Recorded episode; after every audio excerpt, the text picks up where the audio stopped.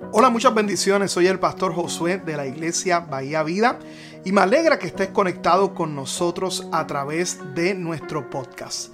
Estamos hablando acerca de la serie de mensajes Reinicio. Y es que cada año tenemos la oportunidad de comenzar nuevamente con el pie derecho, haciendo cambios que traerán un futuro de bendición para cada uno de nosotros. En cada uno de estos mensajes estamos compartiendo valores principios espirituales y palabra de Dios que puede transformar tu vida y transformar tu año. Mantente conectado. Bueno, en la mañana de hoy tengo una asignación muy importante, algo que entregarles a cada uno de ustedes. Creo firmemente que cuando Dios pacta con el ser humano hay un antes y un después. Tanto que nuestro mundo fue impactado con un antes y un después. Estamos en el 2023 después de Cristo. Y es que cada vez que Dios llega a nuestra vida hay un antes y hay un después. Si eso no pasa en nuestra vida, entonces no fue a Cristo a quien recibimos. Si antes había maldad, después de Cristo hay pureza. Si antes había egoísmo, después de Cristo hay amor.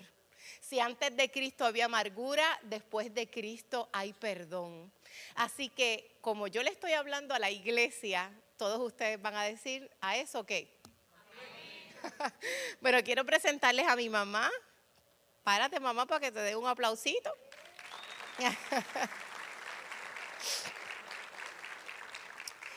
Ella dice que es mi asistente en este viaje. Así que estoy bien agradecida. Bueno, les invito a estar en pie, vamos a orar y vamos a recibir lo que Dios quiere darnos. ¿Están listos? Muy bien, ahí donde estás, si puedes levantar una de tus manitas. En el oriente hay una costumbre que por respeto nosotros los latinos podemos hacer algo con una mano y con la otra hacer otra cosa, ¿verdad que sí? Pero en el oriente, por respeto, se dan las cosas con las dos manos. Y me encanta esa costumbre porque es decir, toda mi atención ahora es para ti. Yo quisiera que en este día, iglesia, no dividiéramos nuestra atención. No estemos pensando en otra cosa mientras Dios nos esté hablando. Tus dos manos hacia Él, tu mente hacia Él tu espíritu hacia Él. Porque Él no viene solo a buscar que le des, Él viene a entregarte algo. Señor, yo quiero con una especial atención bendecir tu nombre en esta mañana y recibir de ti la libertad, la sanidad y la verdad que tú quieres entregarnos. Señor, habla a nuestros corazones con una voz potente y también con un silbido apacible. Y yo te pido que desde hoy, Padre, desde hoy, nuestra vida no sea la misma. Recibo lo que quieres darme. Díselo al Señor, recibo lo que quieres darme, Padre, en el nombre de Jesús. Amén y amén. Amén. Amén. Bien, ¿qué yo tengo en esta mano? Vamos a ver. Una sortija, un anillo. ¿Y este anillo de qué es? ¿De qué? De un compromiso. ¿Qué tipo de compromiso? Duro, duro. De matrimonio. Este anillo representa un pacto, una unión, una alianza. ¿Cierto o falso? Y fíjate que es una alianza que es redonda porque no tiene fin. Hoy yo voy a hablar de un pacto que quizás tú has hecho y que yo alguna vez hice y que quizás no nos hemos dado cuenta es un pacto que hoy tiene que ser roto. Porque es necesario. Aquí tú no puedes estar casado con dos señores. Se llama bigamia. Y en el mundo espiritual también es igual. No puedes estar casado con dos señores. Y hay unos pactos que se tienen que romper. Miren qué interesante. Los que están casados aquí, ¿verdad que usted se dio cuenta cuando usted se casó? ¿Verdad que no lo durmieron? ¿No lo obligaron? ¿No se despertó un día y dijo adiós? Usted ese día se preparó, caminó siete aquí al altar. Y libremente y conscientemente usted dijo, sí, acepto. Y puso una alianza en el otro dedo y alguien puso una alianza en el suyo. Y esos pactos son fáciles de reconocer porque son conscientes. Pero hay pactos, mis hijos, que nosotros hacemos que son totalmente inconscientes. No caminamos a ningún lugar, no nos pusieron nada físico, pero los hicimos. Les voy a dar un ejemplo. Cuando yo tenía, yo te diría que como cuatro años, creo que en una vida mejor hablé acerca de esto. Cuando yo tenía como cuatro años de edad, recuerdo que mi mamá me hizo un cumpleaños, o quizás cinco, no sé, era chiquita. Y yo estaba esperando a mi papá con mucho entusiasmo porque mis amiguitos no conocían a mi papá. Mis papás eran divorciados. Y a ese cumpleaños él me dijo que iba a venir. Así que yo estaba bien contenta. Le saqué una silla especial. Él era mi invitado especial. Yo recuerdo la ropa que yo tenía. Yo tenía un traje amarillo y tenía dos moñitos. Yo recuerdo ese día. Y recuerdo que el cumpleaños era por la tarde. Y yo salía cada rato, paraba de jugar con mis amiguitos para chequear si papi había llegado. Pero papi no había llegado, pero no importa porque papi iba a llegar. Así que pasaron las 3, pasaron las 4, pasaron las 5, pasaron las 6, todo el mundo se fue. Y en mi casa habían unas columnas pequeñitas y yo recuerdo que yo me agarré a una de las columnas y mami me quería meter para adentro y yo no me quería meter para adentro porque mi papá me dijo que iba a venir. Y yo recuerdo que mami me abraza, yo estoy metida en la columna, mami me abraza y me dice, hija, él no va a venir. Ese día, siendo una niña y sin yo darme cuenta, yo hice un pacto que reconocí ya de adulta. Yo dije, jamás me volveré a ilusionar con nadie porque eso es sufrir. Y yo hice un pacto interno. Yo quiero que en esta mañana tú puedas reconocer qué pacto interno inconsciente tú has hecho. Quizás no te has dado cuenta, pero está ahí.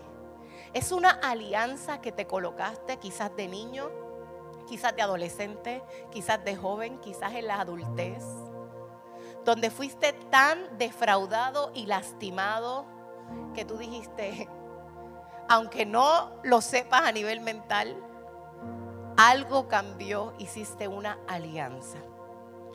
Y Dios quiere hoy, Jesús ha venido a decirte que hay alianzas que tienes que romper en tu vida para que seas libre. Yo reconocí esa alianza cuando ya era joven, adulta. El Espíritu de Dios un día entró en mi cuarto. Poco a poco yo había dicho, Señor, yo quiero sanar y yo quiero perdonar. Y el Señor comenzó a traerme memorias.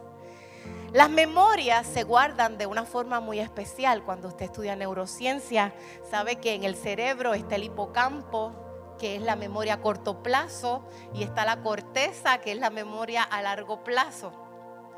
Hay cosas que usted jamás va a recordar porque en la memoria a largo plazo se guardan cosas inconscientemente. Ayer yo le decía a los pastores que, por ejemplo, la mejor forma de representar esto es con, un, con una investigación que se hizo. Una mujer mayor, voy a coger a esta jovencita de ejemplo, vamos a suponer que eres mayor, eh, tuvo un accidente que el, el anexo entre el hipocampo y la corteza fue lastimado. Así que ella era como la de la película de 50 First Dates. ¿Se acuerdan que él la tenía que enamorar todos los días? Ella no se acuerda, ella no tiene memoria a corto plazo. Se acuerda de las, lo que está en la corteza, sí, de lo antes del accidente, pero después del accidente no. Ella borra, borra, borra. Entonces el médico todos los días se presenta. Saludo, yo soy el doctor tal. Todos los días él va a verla. Y todos los días se tiene que volver a presentar porque ya no se acuerda de él. Un día, cuando él le da la mano, él se puso en la mano estas cosas que dan corriente. No te hacen daño, pero te dan tremendo susto. Saludo, decía el doctor. Y cuando ella se electrocuta sin peligro, ella saca la mano, termina la sesión normal. Al otro día cuando el doctor llega, acuérdate que esto pasa todos los días y todos los días él se presenta y todos los días él le da la mano. Pero al otro día cuando él se presenta y ella y él le va a dar la mano, ella hace y él dice, "¿Por qué no me das la mano?" Y ella dice, "No sé, pero no te la voy a dar." Porque aunque a nivel consciente ella no sabe por qué actúa como actúa, a nivel inconsciente hay unas experiencias, mis hijos que nos van marcando. Y tú dices, yo no sé por qué yo me siento de esta manera. Y no sé por qué actúo de esta manera. Y no sé por qué siempre me siento rechazado de esta manera. O no sé por qué siempre tiro a pensar en lo peor. Y no sé por qué yo tengo tantos miedos. Y aunque tú no lo sepas, hay pactos inconscientes. Hay experiencias que te han atado, enlazado, has hecho unión con el rechazo, con el miedo, con el temor, con la soledad y no te das cuenta. Y destruyes tu vida por pactos que ni te das cuenta que hiciste. Y necesitas pedirle al Espíritu de Dios, Espíritu de Dios, revélame mis pactos. Revélame todas las sortijas que tengo puestas. Porque yo, a nivel consciente, pienso que yo soy la novia tuya, porque soy la iglesia. Eso es a nivel consciente, pero a nivel inconsciente, a nivel inconsciente yo tengo muchos pactos. Y hoy voy a hablar de un pacto que nos destruye a todos. Y es el temor. Vamos a ir a este verso, si me lo pueden colocar por favor. ¿Quiénes trajeron Biblia? Muy bien, se vale la app del teléfono. Dice la palabra del Señor. Deuteronomio, capítulo 7, verso 1 y 2. Les cuento que hubo un hombre, seguramente ustedes conocen su historia, pero hoy vamos a conocer algo que Dios quiere darnos. En, Moisés, eh, en el libro de Deuteronomio capítulo 7, Dios llama a un hombre, ¿verdad? Llamado Moisés, para que lleve al pueblo a Canaán. Esa historia no la sabemos desde chiquitito. Ahora, atienda bien. Deuteronomio capítulo 7, verso 1 y 2 dice, cuando Jehová tu Dios te haya introducido en la tierra en la cual entrarás para tomarla, y haya echado, ¿quién, ¿quién lo va a echar? ¿Quién está hablando? ¿Quién está hablando? Dios. Y haya echado, o sea, Dios va a echar de delante de ti a muchas naciones. Y la primera que menciona ahí es quién es. ¿El qué? El Eteo. Yo te voy a hablar de quién es el Eteo. Y solo de los Eteos. Y voy a terminar el verso. Y dice, siete naciones mayores y más poderosas que tú. Y Jehová tu Dios las haya entregado delante de ti y las hayas derrotado. Las destruirás del todo y no harás con ellas. ¿Qué no harás con ellas? Ni tendrás de ellas misericordia. El pueblo de los Eteos, mis hijos, eran un pueblo torturador. Todos los pueblos cercanos le temían, porque estos Eteos les gustaba torturarte. Si te agarraban, no te mataban rapidito. No, no, no, no. La fiesta era verte sufrir. Así que los Eteos te agarraban y te iban quitando las uñas una a una mientras todos se alegraban. Te iban sacando los ojos. Te iban haciendo cosas que yo No voy a entrar en detalles porque la realidad es que había tanta tortura. Ellos no querían que murieras, ellos querían que sufrieras y murieras de dolor. Así que este enemigo, dice Dios, es más fuerte y poderoso que tú. Y yo quiero que tú sepas que ellos no van a ir para donde tú, donde tú vives. Y tú no vas a ir a una tierra de paz. Tú vas a ir a un lugar donde están estos torturadores. Y se les conocía como los pueblos del terror.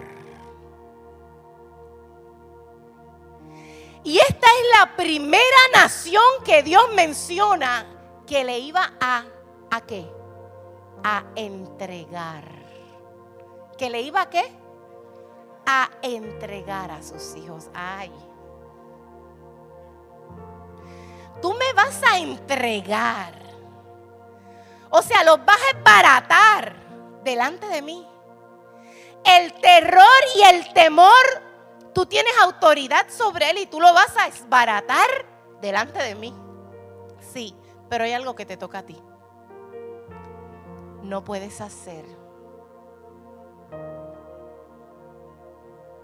alianza con el temor.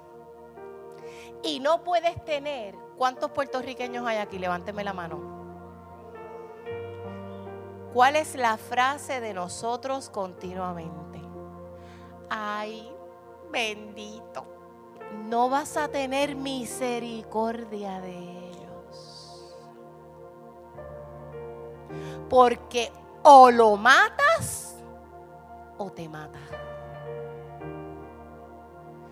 Con el temor no se hace alianza.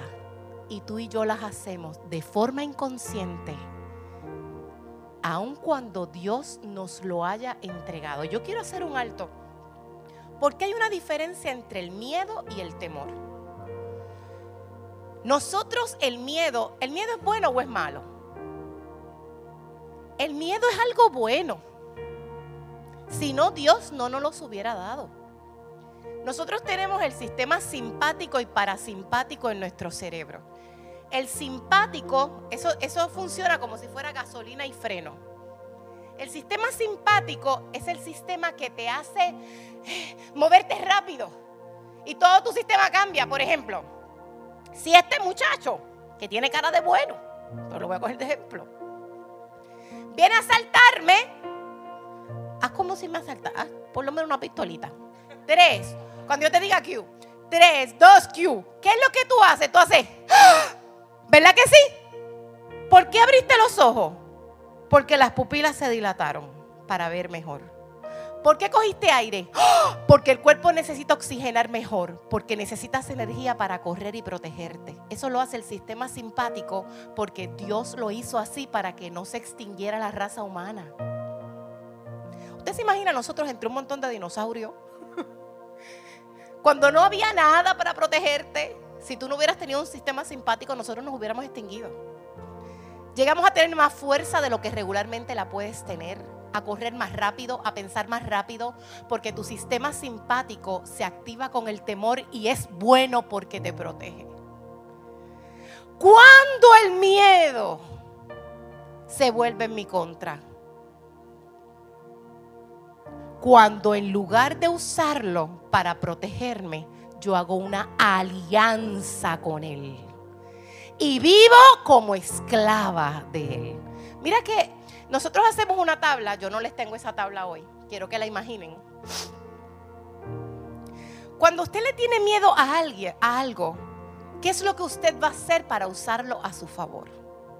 Vamos a suponer, supongamos que aquí tenemos a una mamá, alguien que se mamá aquí mamá, tu hijita, listo, vamos a cogerla aquí.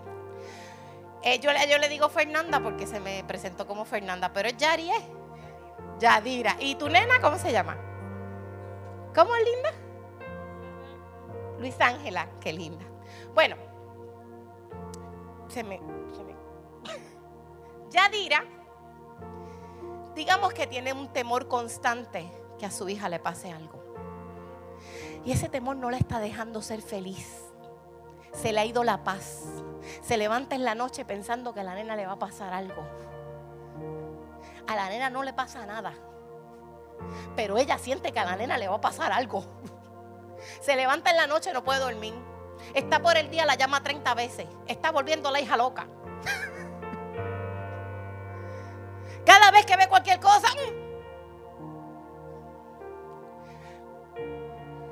¿Qué es lo que está pasando en la vida de esta mamá? ¿Está usando el miedo para protegerse? ¿O está haciendo una alianza con el temor que la está destruyendo? ¿Qué ella puede hacer para usar el miedo a su favor y no hacer una alianza con el temor, que son dos cosas diferentes? El temor es nuestro enemigo. La Biblia dice, yo no te di un espíritu de temor. Por eso es importante que hagamos la diferencia. Bueno, pues supongamos que para hacer algo puntual, ella tenga miedo de que este amiguito que se llama Michael le desgracie la vida porque no le gusta para ella. ¿Cómo ella debe usar el temor? Pues ella puede hacer un plan de acción. ¿Verdad? Al igual que si mi hermana tiene miedo que, que, se vaya a enfermar, yo tengo un miedo que me salga un cáncer, porque ahora todo el mundo tiene cáncer. Pues ese plan de acción, ¿cómo ella lo puede usar? Empieza a ir al doctor, se hace sus exámenes por lo menos una vez al año. Ella crea un plan de acción.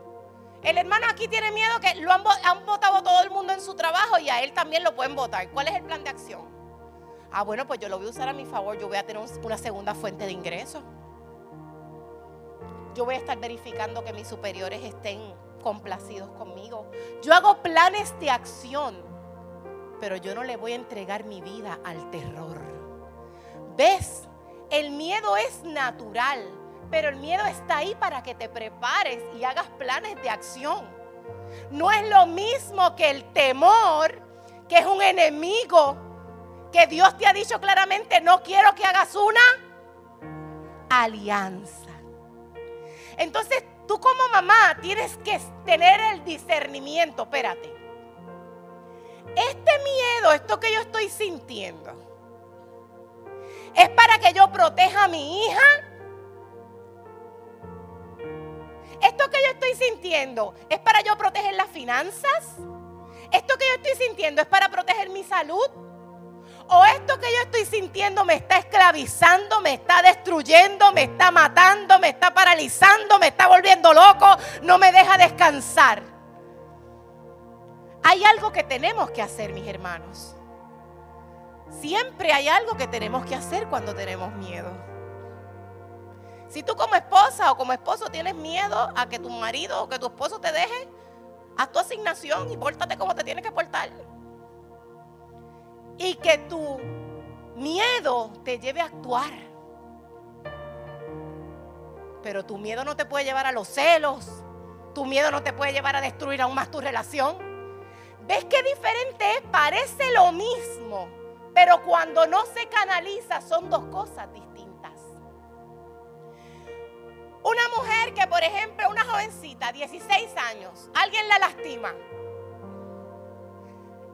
Lo normal es que en el futuro, cuando quiere enamorarse, ¿qué va a pasar? Tiene miedo. ¿Cómo usa el miedo a su favor? Versus cómo el temor hace alianza con él.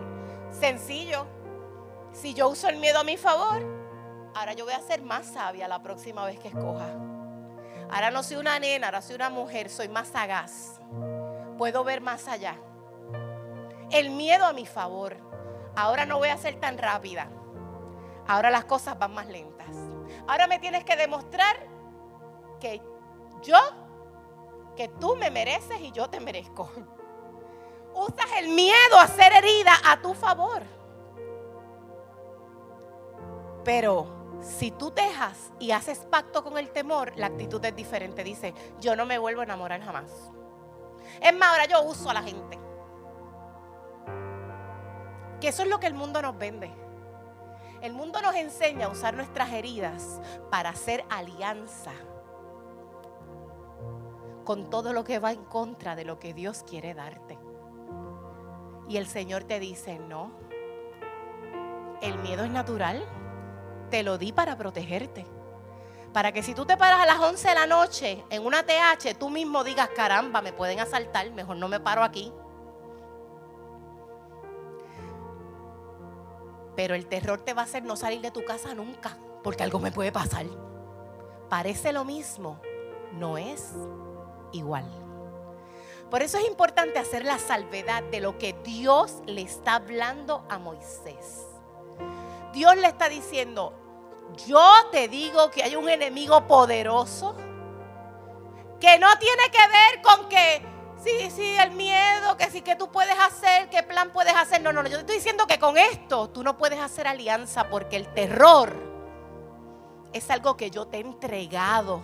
A los hijos Dios nos lo ha entregado, o sea, lo ha echado. No se supone que los hijos de Dios seamos esclavos del terror. ¿Alguna vez tú has sido esclavo del terror? Yo he sido esclava del terror. Yo recuerdo una vez yo padecido una condición de salud, lo hablo en este nuevo libro.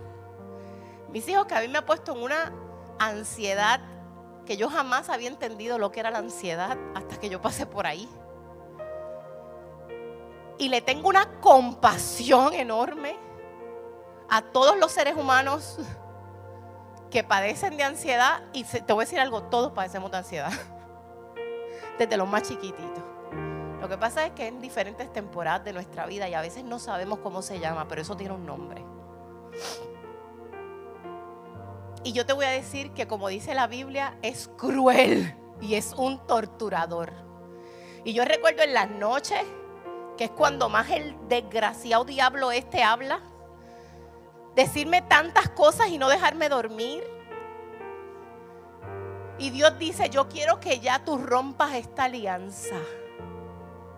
Te pasas escuchando más tus propios pensamientos y al terror de lo que yo te quiero hablar. Es increíble cómo escoges lo que te daña. Es increíble cómo escoges escuchar lo que te daña. Tú mismo lo escoges, tú mismo escoges con quién te casas. Entonces, Dios está siendo tan claro, no puedes hacer alianza con el temor. Ahora, entonces, si no hago alianza con el temor, ¿cuál es el antónimo del temor? ¿Con quién se supone que haga alianza? Porque a alguien le tengo que pertenecer. A ver si alguien lo saca. ¿Con quién? Hay un sinónimo ahí. Duro, duro. Hay un, sinónimo ahí. Hay un sinónimo ahí. ¿Ah? ¿Ah? Duro.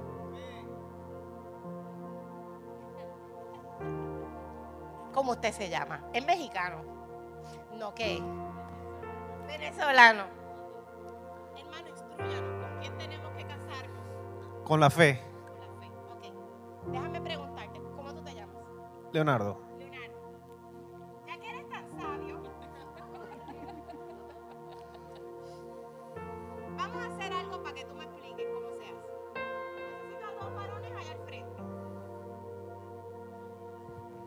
Varones allá al frente, rapidito. Esto es lo que pasa cuando se transmiten las cosas, que la gente no quiere ser, no quieren pasar. ok. ¿Cómo usted se llama, actor? Uno. Derek. Derek, párate aquí.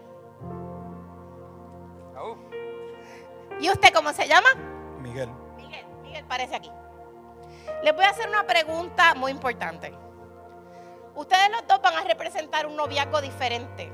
Un novio aquí en el altar diferente con quien se va a casar alguien aquí. ¿Quién quiere ser el terror y quién quiere ser la fe? Tú vas a ser el terror. Pues así estamos. Véngase, que usted es el sabio aquí. Véngase conmigo.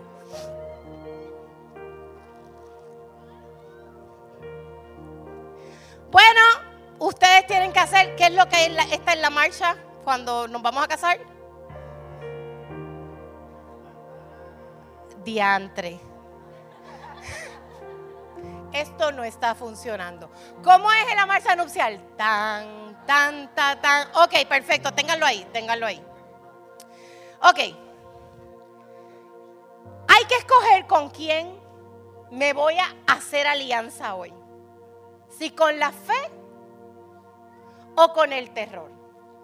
Pero eso suena bonito y filosófico, pero en la práctica, ¿cómo se hace eso?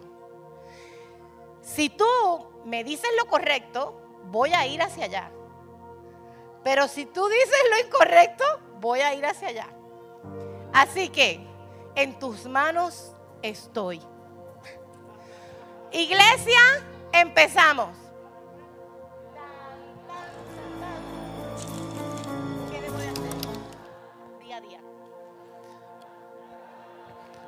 Jesús dijo, yo soy el camino, la verdad y la vida.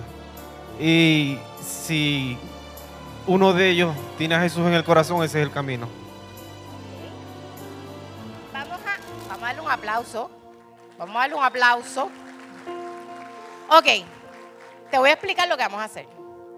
Hoy es domingo y hoy yo decido vivir en terror o vivir en fe. ¿Cómo yo hago eso? Yo quiero que tú me digas lo que yo tengo que hacer desde que yo despierto hasta que yo me acuesto para hacer alianza con mis decisiones de, alia- de hacer alianza con la fe o alianza con el terror. ¿Estás listo? Ah, Ok. Son los domi- el domingo a 6 de la mañana. Orar. Orar y poner las cosas en manos de Dios.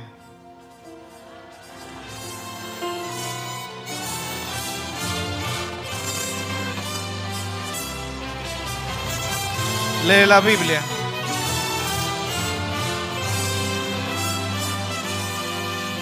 Congregarme.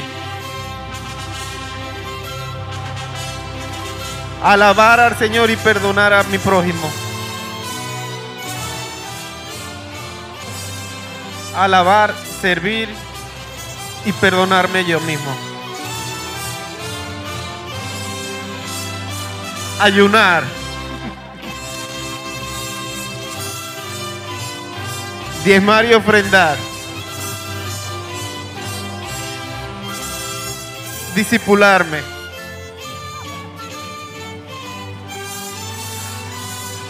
Llevar la palabra de Cristo. Agárrala, agárrala.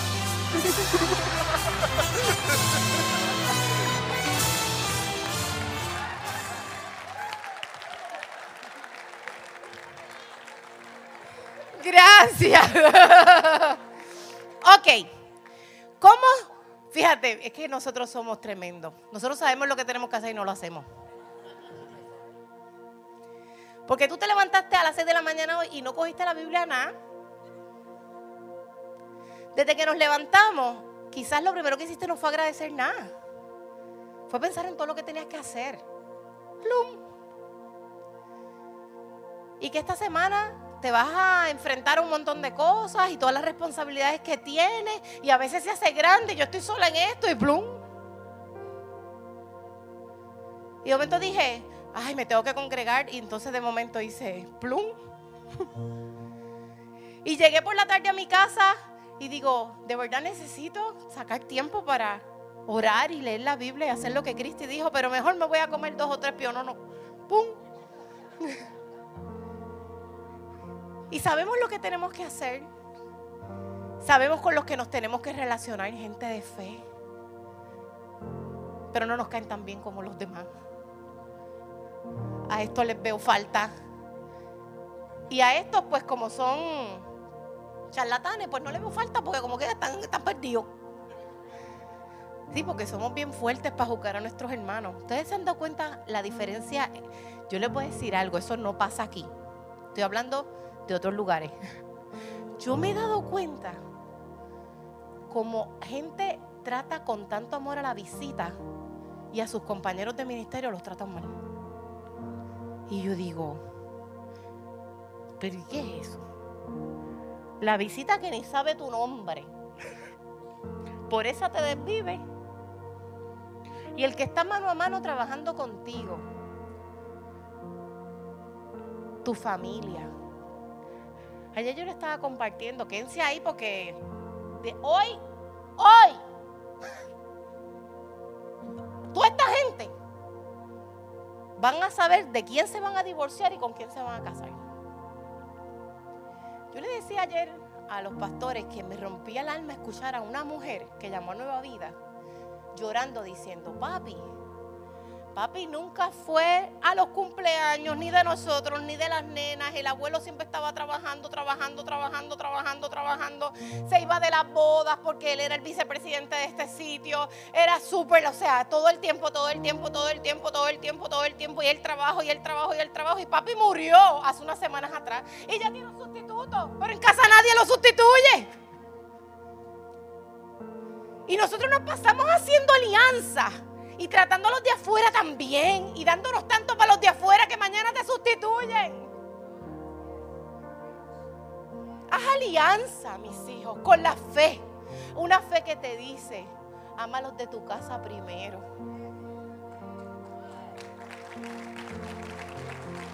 Una fe que, como bien nos decía aquí el amigo, una fe que conocemos, pero no vivimos.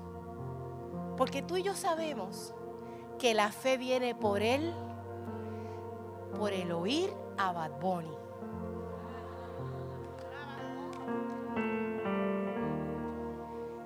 Y nos pasamos oyendo, casándonos con el mundo. Nos casamos con el mundo. Yo sé lo que tengo que hacer para casarme con la fe, pero yo no quiero casarme con la fe. ¿Y sabes qué? It's okay porque Dios no dio libre albedrío. Y tú te puedes casar con quien a ti te dé la gana. Pero el marido que escojas va a determinar tu destino. Va a determinar tus decisiones. Si tú te llenas de la porquería del mundo, de la inmundicia y de la lascivia, créeme que eso va a determinar tu vida. Pero si tú escoges la pureza, la virtud y la belleza, créeme que aunque la vida no es, no es perfecta, porque no es perfecta, vas a escoger el mejor camino.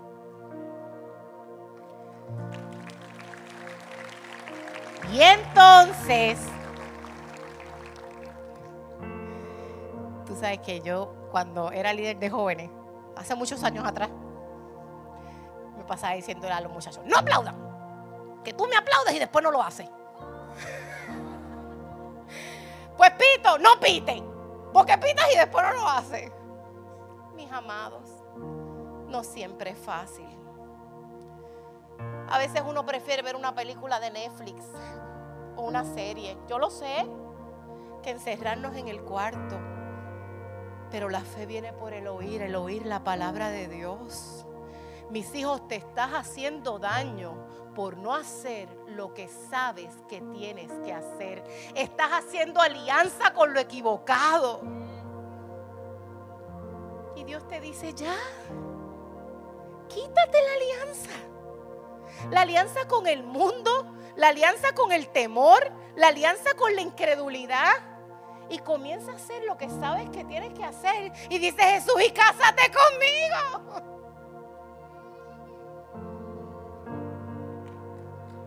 Jesús, dice la Biblia que es el príncipe de terror. Tú sabes lo que es. Que en medio de la imperfección de la vida, cuando llegan los diagnósticos, porque la vida no es fácil, tú te acuestes en tu camita y abras las escrituras y el príncipe de paz sea la última voz que escuches antes de cerrar tus ojos. En lugar de esa voz del temor que te pinta un escenario escalofriante que aún cuando nunca llegue, ya tú te lo sufriste igual. Decía una profesora mía de la maestría que hay una estadística que dice que el 99% de las cosas que tememos nunca sucederán. Pero en lugar de yo estar, desde que abro esos ojos en la mañana, y antes de salir de la cama y le agradezco a Dios por cada bendición, que lo que estoy haciendo es haciendo que mi mente, estoy enfocando mi mente a la gratitud. Soy consciente de todo lo que me das. Soy consciente de tu belleza. Abro la palabra, leo tus promesas, las declaro sobre mi vida. Y luego me enfrento a este mundo, mire, con una alianza, con un novio, con una protección, porque no estoy sola. El príncipe de paz, el poderoso, pon cara de macho.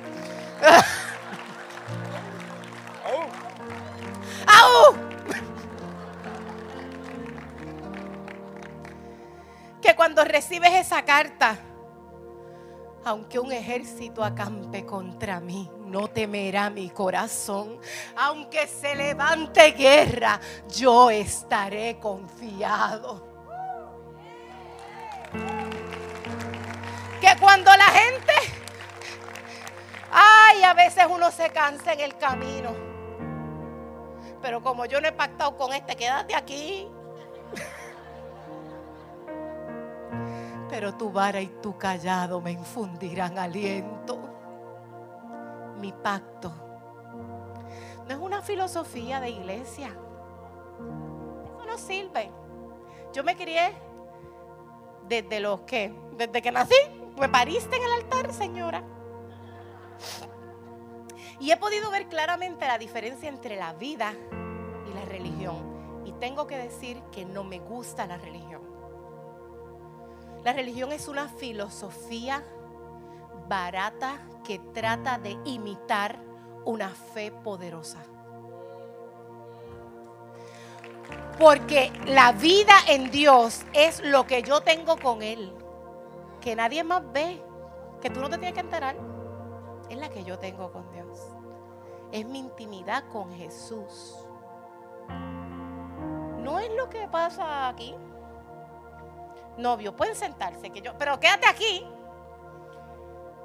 A ti te voy, siéntate ahí. Que, tú estás castigado. Porque el terror no tiene dominio, pero siempre estará rondeando. Así que contigo ya mismo voy. Mire, una de las cosas más hipócritas que yo he visto son a los políticos. Tú sabes cuando, por ejemplo, no tienen nada que decir y se empiezan a burlar del otro. Esa es de las cosas peores. Si aquí hay, yo sé que hay todo tipo de gente aquí, pero de los que les gusta que son académicos, tú sabes que lo que quieres es información. Y a mí me da un coraje cuando se empiezan a reír del otro porque no tienen información y quieren gastar el tiempo burlándose. Dame información, convénceme. En vez de estar burlándote del otro, son máscaras para subestimar y para quitar autoridad al otro. Tú ganas autoridad cuando tú me demuestras que tienes autoridad, no por las muecas y las burlas que le haces al otro. Pero la religiosidad también tiene muchas máscaras.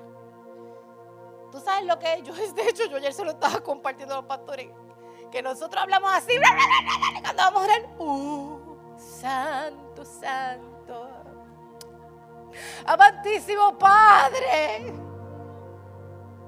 Dios de misericordia. Y todo eso es hacer alianza con otras cosas que no son Dios. Sé tú. Tú eres un chiste. Pues yo imagino que las conversaciones con Dios, tú eres un chiste. Tú eres melancólico. Pues yo imagino que las conversaciones tuyas. y eso está bien. Tú eres un mandón. Pues yo imagino que las conversaciones tuyas con Dios es mandando también. Tú sabes que yo quiero esto. Hágase tu voluntad, majayete, pero no es lo que yo quiero. Pero, pero, pero toma dominio. Ayúdame a sujetarme porque soy, yo lo sé, a veces ni yo mismo me soporto, yo lo sé.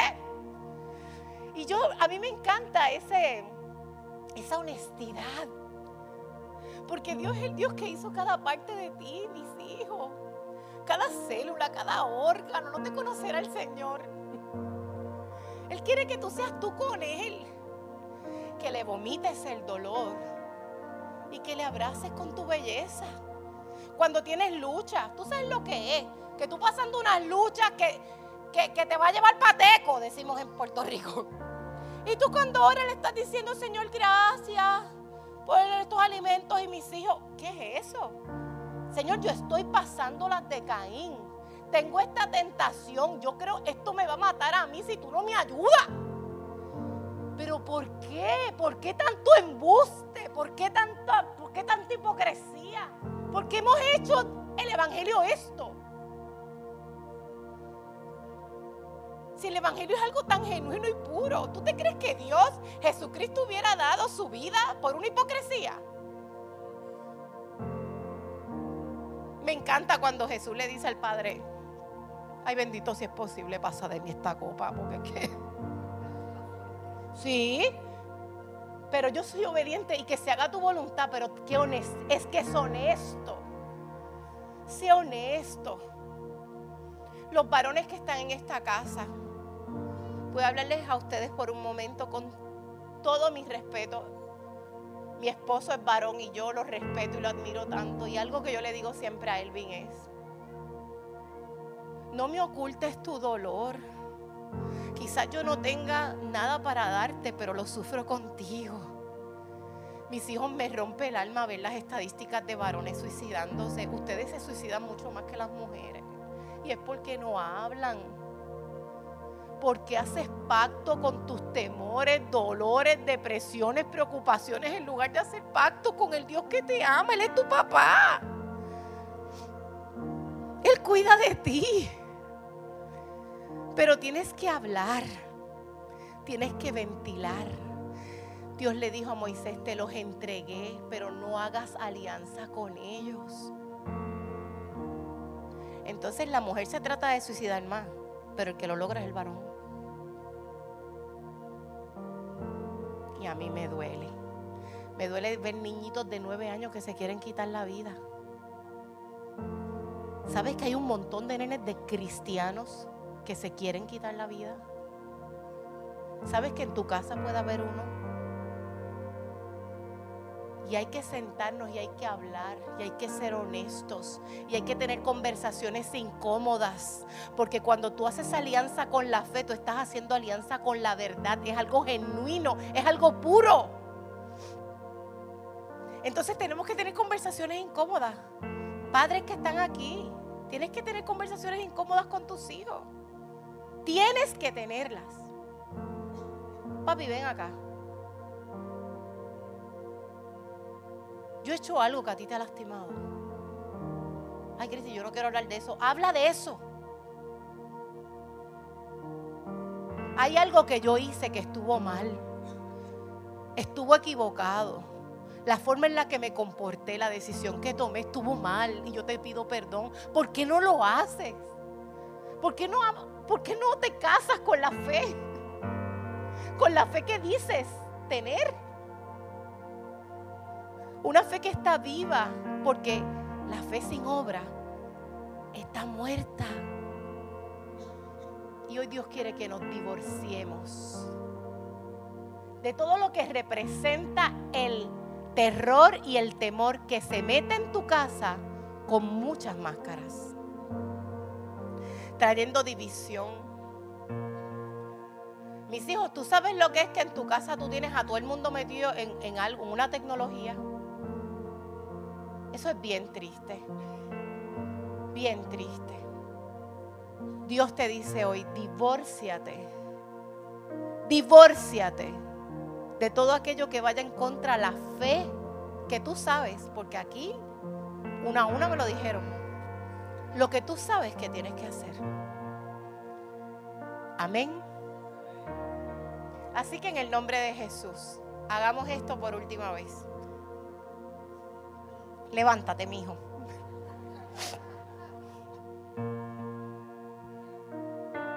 La vida es imperfecta. Los cisnes negros, como yo le llamo en mi libro, van a venir. Esos accidentes de momento, pérdidas, infidelidades, dolor, situaciones difíciles que tú no sabes ni por qué te sientes así. Incluso hormonalmente te puede dar un desbalance que te sientas que te quieres morir.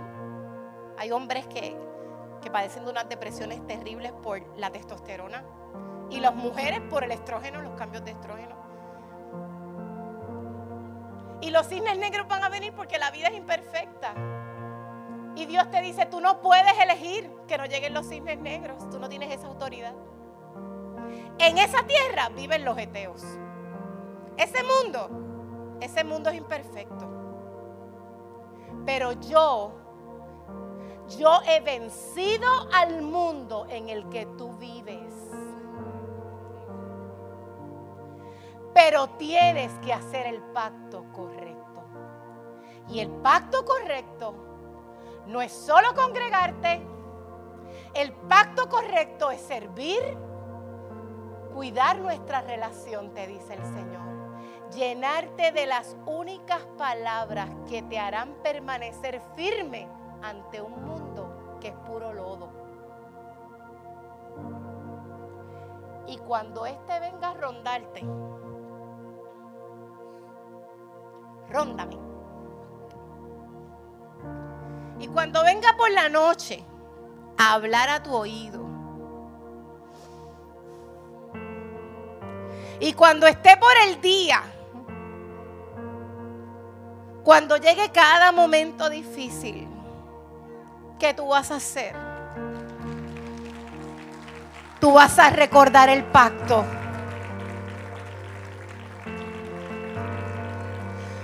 No vas a hacer esto.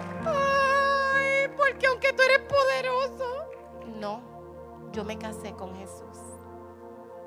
Él es mi príncipe de paz. Él es. Él es.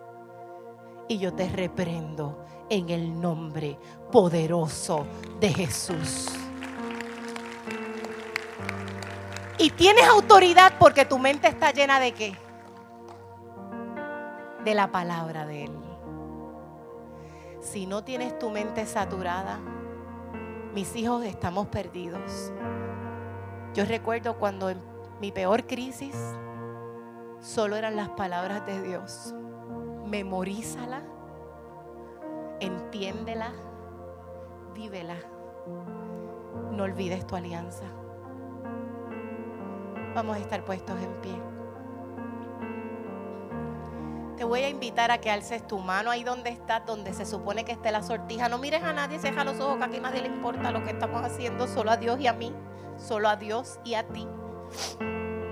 De una forma bien honesta y genuina.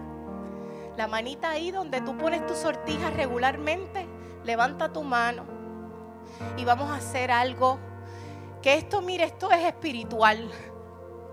Las cosas del espíritu son cosas poderosas. Yo he visto tumores desaparecer después de una experiencia espiritual. Quizás tú has visto cosas iguales. Lo que sucede en nuestra vida cuando entendemos lo que estamos haciendo, cuando nuestra fe se une al poder de Dios es algo extraordinario. Y yo te pido que ahí con esa manita donde tú te pones la sortija, ahora mírala, mira tu mano. Mira tu mano. Yo quiero que si tú tienes una sortija ahí la mires y si no la imagines. Y ahora cierra tus ojos y dile al Señor estas palabras. Yo voy a esperar para que tú, si lo quieres hacer, lo repitas conmigo. Lo primero que vamos a hacer es pedir perdón por hacer las alianzas incorrectas. Y yo quiero que tú puedas tener la humildad de repetir esta oración si es lo que quieres hacer y si lo harás de corazón. Padre, hoy reconozco he escuchado tu voz. Reconozco que he hecho alianzas equivocadas. Entre ellas me ha liado al temor. Pero hoy, Padre, mirando mi mano y en señal de que quiero romper viejos pactos, conscientes o inconscientes, Espíritu de Dios te pido que navegues dentro de mí y vea si hay en mí camino de perversidad y arranques de raíz toda experiencia, pacto que yo he hecho con cualquier cosa que no seas tú. Padre, me quito ese anillo. Haz como que te quitas el anillo, mi amado, ahí con los ojos cerrados. Me quito este anillo y te lo entrego a ti. ¿Sabes que estoy acostumbrada a él? Te me lo querré poner nuevamente porque es un hábito. Pero hoy yo te pido tu ayuda para no ponérmelo más. Espíritu de Dios, ayúdame a no ponérmelo más. Reconozco que soy frágil, pero en tus manos soy poderoso. Reconozco que es mi obediencia lo que determinará mi éxito en ti. Gracias por amarme, por aceptarme. Y ahora sí con tus ojos cerrados quiero que imagines a Jesús. Él, dicho, él ha dicho que es tu novio. Quiero que te imagines caminando al altar hacia Él. Aleluya. La Biblia ha dicho que eres su novia. Mírate caminando hacia Él, abriendo las escrituras en tu casa, leyendo su palabra y de esa forma caminando hacia Él. Mírate abriendo tus ojitos, dándole gracias en la mañana, enfocándote en todo lo bello, en todo lo bueno, en todo lo justo que Él es. Y mírate caminando hacia Él. Aleluya y ahora frente a Él, dile Jesús, hoy me comprometo contigo y hago alianza con la fe. Pon el anillo, aleluya, en tu dedo. Gracias Señor, en el nombre poderoso de Jesús soy tuyo. ¿Lo puedes decir? Mira a tu novio, mira a tu novio, soy tuyo. Y tú, mío. En el nombre de Jesús. Amén. Y amén. Quiero terminar diciéndote esto. Un día había un padre que estaba desesperado. Mis hijos se pueden sentar. Gracias. Muchas gracias. Ustedes no. Ustedes se quedan parados. Mentira, se pueden sentar si quieren un minutito. Un día un hombre estaba desesperado porque su hijo se quería suicidar. Su historia está en los evangelios. Dice que un día se tiraba en el fuego y otro día en el agua a ahogarse. Y llegó este hombre donde Jesús. Yo no imagino un dolor más grande que el que un hijo se te quiera suicidar. Perder un hijo es dificilísimo, pero que el hijo haya querido quitarse la vida. Y dice que él llegó a donde Jesús. Y Jesús ha hecho una cosa tan fuerte. Jesús puso la bola en la cancha del papá. Y le dijo, al que cree, todo le es posible. Y eso es una posición bien difícil. Porque si de mi fe depende que mi hijo se, sea libre, entonces me preocupa qué clase de fe yo pueda tener. Porque entonces si es raquítica y débil, mi hijo no se liberta. Eso es una posición bien fuerte. ¿Y sabes qué? Es la posición de cada uno de nosotros es según tu fe que las cosas son hechas. Y yo no te hablo de éxitos estúpidos del mundo, que te mueres y la casa se queda y la hereda el que no la trabajó. Te estoy hablando de las cosas más bellas, de dormir en una cama y realmente estar en paz, de tener gozo, de disfrutar de la unidad de un matrimonio en pureza. Yo te hablo de las cosas importantes de la vida. Entonces Él hizo algo bien, bien, bien especial. Él le dijo dos cosas. Él le dijo, yo creo yo tomé la decisión. Yo me casé contigo hoy. Pero luego dijo, ayuda a mi incredulidad. Y me encanta porque esa es la fe honesta. Cuando tú tengas una fe raquítica, no porque has sido irresponsable y no te has estado llenando de Dios, sino porque a pesar de eso, todavía está frágil. Tú le puedes decir al Señor, Señor, ayuda a mi fe. ¿Y sabes qué? Que Jesús hizo dos milagros ese día. Porque si la liberación de ese hijo dependía de que el padre creyera, entonces Dios fortaleció la fe de ese padre para que su hijo fuera libre. Jesús no te está pidiendo que hagas nada sobrenatural. Sé honesta. Sé honesto. Pide mi ayuda. Es cierto, yo soy Señor, pero también soy papá. Él dio su vida para que tú fueras su hijo. Pide mi ayuda. Yo voy a estar ahí porque yo quiero que suceda en tu vida. Yo fui el que puse esos sueños ahí, ese anhelo porque sea diferente. Y yo estoy aquí para ayudarte. Soy tu más fiel amigo. Dios te ama. Dios me lo bendiga. Esperamos que esta palabra haya sido de bendición para tu vida. Te invitamos a que te mantengas conectado con nuestra iglesia y ministerio a través de las redes sociales. Puedes buscarnos bajo Iglesia Bahía Vida y nuestra página de internet bahiavida.church, donde podrás encontrar mayor información y podrás acceder a contenido y encontrar los enlaces para continuar ayudándonos a llevar la palabra de Dios a través de tu generosidad. Finalmente, gracias por tus oraciones y te invitamos a que te mantengas conectado a la palabra de Dios a través de nuestra iglesia Bahía Vida. Bendiciones.